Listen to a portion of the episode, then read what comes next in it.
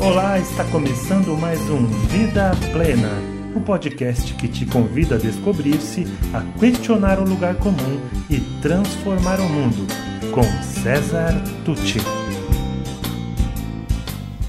Olá, bom, a essas alturas eu espero que você já tenha entendido que não existe uma resposta padrão, né, uma receita que se possa dar para o caso de cada um. Ah, eu não sei se eu entro nessa empresa, não sei se eu entro para o mercado, não sei se eu abro um negócio, não sei se eu faço parte desse jogo, eu não sei se eu aplico dinheiro no mercado financeiro, quem tem dinheiro para aplicar.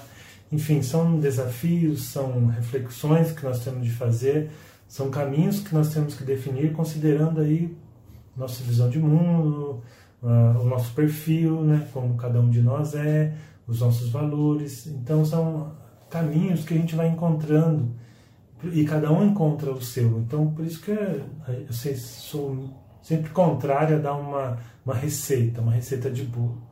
Eu prefiro citar o que diz né, a, teoria, a psicologia, a filosofia, é, o que a gente trabalha no coaching, falar dos autores que eu gosto e compartilhar um pouco da minha experiência. Então aqui eu quero fazer um pouco de cada uma dessas coisas, porque Alguns me comentaram aí, não, não existe só o caso da Sabina que está pensando se entra ou não entra lá no banco é, para o qual ela foi chamada para trabalhar. Existem aqueles que já estão trabalhando, que aquele não é o trabalho do sonho deles, eles têm vontade de sair.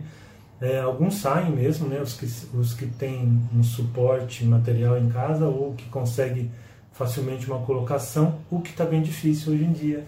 Tanto uma coisa quanto outra, porque as famílias estão com a sua capacidade de compra bem reduzida. Nós estamos em plena crise né, financeira mundial agravada pela pandemia.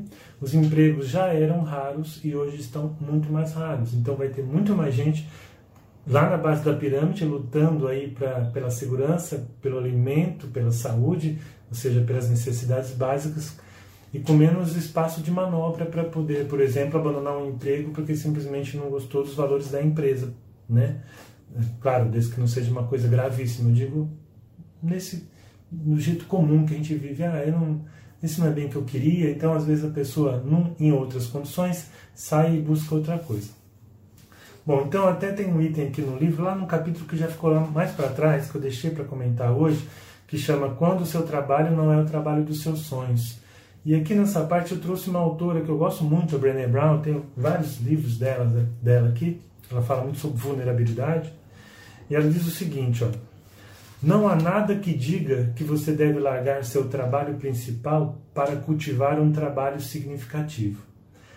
Também não há nada que diga que seu trabalho principal não seja significativo. Talvez você apenas nunca tenha pensado nele desta forma. Então, assim, sem querer falar em conformismo, sendo que eu acabei de falar que a gente não pode reduzir os nossos sonhos, né? Eu não estou falando em abandonar os sonhos. Ah, então tá, vou fazer parte dessa bagaça aí do jeito que é mesmo. Não, estou dizendo em agir estrategicamente. Né? Às vezes é necessário, eu costumo falar isso para os jovens, às vezes o emprego que você tem hoje não é o emprego dos seus sonhos, mas ele vai financiar o seu projeto. Ele vai fazer parte daquele esforço de aproximar a realidade do sonho que nós vimos no vídeo passado. Porque você vai utilizar a paz que, que você tem por ter um rendimento e, o próprio rendimento, né, o dinheiro em si, para financiar o seu projeto de se aproximar, de aproximar a sua realidade, de transformar a sua realidade, é, aproximando-a do seu sonho.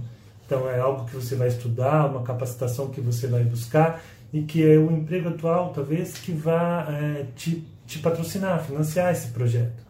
Ou muitas vezes dali é, nasce, se cria um networking que vai te levar para onde você desejava ir. Alguém que vai te conhecer ali, que vai te indicar, que vai te chamar para uma entrevista. O que não dá para você enfiar a cabeça no buraco e se esconder num quarto, né? ficar ali isolado. Isso não vai fazer nada mudar. E como ela diz aqui, às vezes você não aprendeu a ver o sentido naquele seu emprego.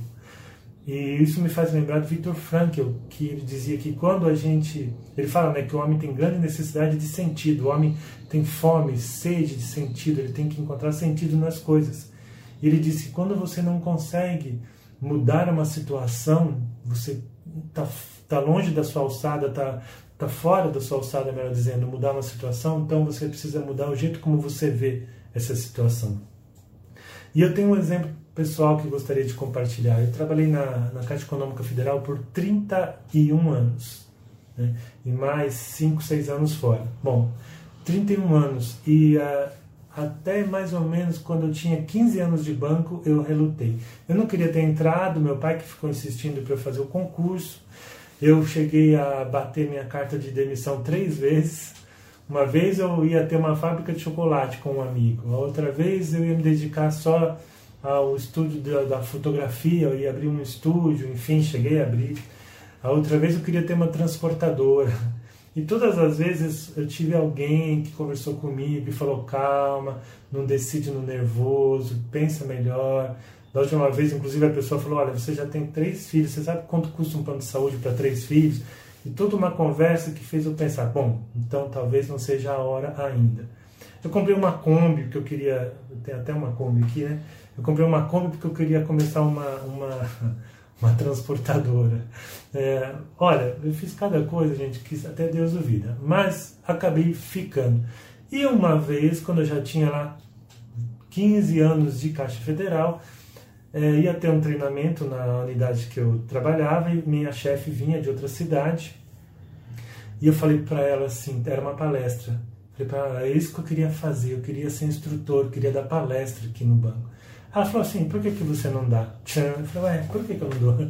Ela falou, olha, se você quer começar agora, a gente tem uma reunião a cada tantos semanas, meses, com os supervisores de toda a região aqui, que no caso era Ribeirão Preto. Se você quiser, você prepara um tema, eu era supervisor também, né? Você prepara um tema e você faz uma pequena palestra eh, na abertura de cada encontro. Eu falei, poxa, ótimo, eu não ia ganhar nada mais com isso, percebam. Mas ali eu estava caminhando para o meu propósito. E eu comecei, fiz uma, fiz duas, fiz três. Aí uma, uma outra coordenadora de, um, de uma outra cidade do estado ficou sabendo: Ah, eu sei que você tem um rapaz aí que faz palestra, empresta ele para mim, eu vou ter aqui um evento. Eu fui, com isso fiz amizade com o pessoal também da capital de São Paulo e isso me acabou me levando por vários caminhos para São Paulo. Eu fui trabalhar numa outra área, graças a esse network que nasceu ali. E dali nasceu a, a base maior, mais firme, mais concreta do trabalho que eu faço hoje, que é o trabalho da minha vida, que é treinamento, que é educação, palestra, é, workshops, coaching, que é o que eu sempre gostei de fazer. Eu fazia isso em, outras áreas, em outras áreas desde jovem, no campo da filosofia, da religião, da, da espiritualidade. Eu fazia isso em empresas paralelamente ao banco, empresas de lingerie, empresas de calçado na cidade de Franca. Mas na Caixa eu não fazia. Quando eu comecei a fazer isso na Caixa e comecei a encarar isso de uma outra forma, eu comecei a ver o meu emprego na Caixa de outra forma e eu descobri que eu podia ajudar pessoas ali já.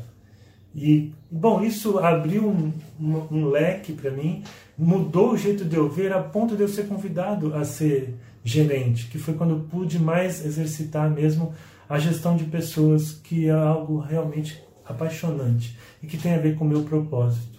Tá? E antes de terminar, eu quero trazer aqui a contribuição de um autor que eu gosto muito, chama-se Richard Barrett, no livro Liberando, Liberando a Alma da Empresa. Ele fala em emprego, carreira e missão. Emprego é essa coisa que você tem, trabalho para ganhar o seu sustento, é por onde normalmente o jovem começa. Normalmente não tem grande margem de escolha, é aquilo que ele tem, ele, ele está ali pelo salário. Mas depois tem a carreira, é onde ele vai investir seu tempo, sua capacitação, ele vai buscar é, atingir níveis de bem-estar, de conforto, de formar seu patrimônio. Né? Então é algo mais de médio e longo prazo, onde ele vai dedicar sua energia por, por um tempo mais ou menos longo. E existe a missão, que é ligada ao propósito, aquilo que ele, que ele deseja deixar de legado, que ele deseja deixar como marca nessa vida. Às vezes a gente só tem um emprego, às vezes a gente já está no nível de carreira, às vezes a gente já conseguiu alcançar uh, o que a gente considera a nossa missão. Às vezes lá no emprego eu consigo realizar uma parte do meu propósito, na carreira também. A missão ela subsiste, ela é para sempre ela que tem que estar conosco, é o nosso propósito, ela tem que nos motivar, é nela, ela que a gente tem que ter em mente para poder pensar estrategicamente e aproximar a nossa realidade do nosso sonho. Até o próximo vídeo. E se você gostou desse podcast, conheça mais sobre o meu trabalho pelas mídias disponíveis em www.cesartucci.com.br. Sou especialista em desenvolvimento humano, autor do livro Faz Sentido para Você, criador do projeto Educar para a Vida Plena e acredito que juntos podemos construir o mundo melhor que tanto desejamos. Obrigado e até mais.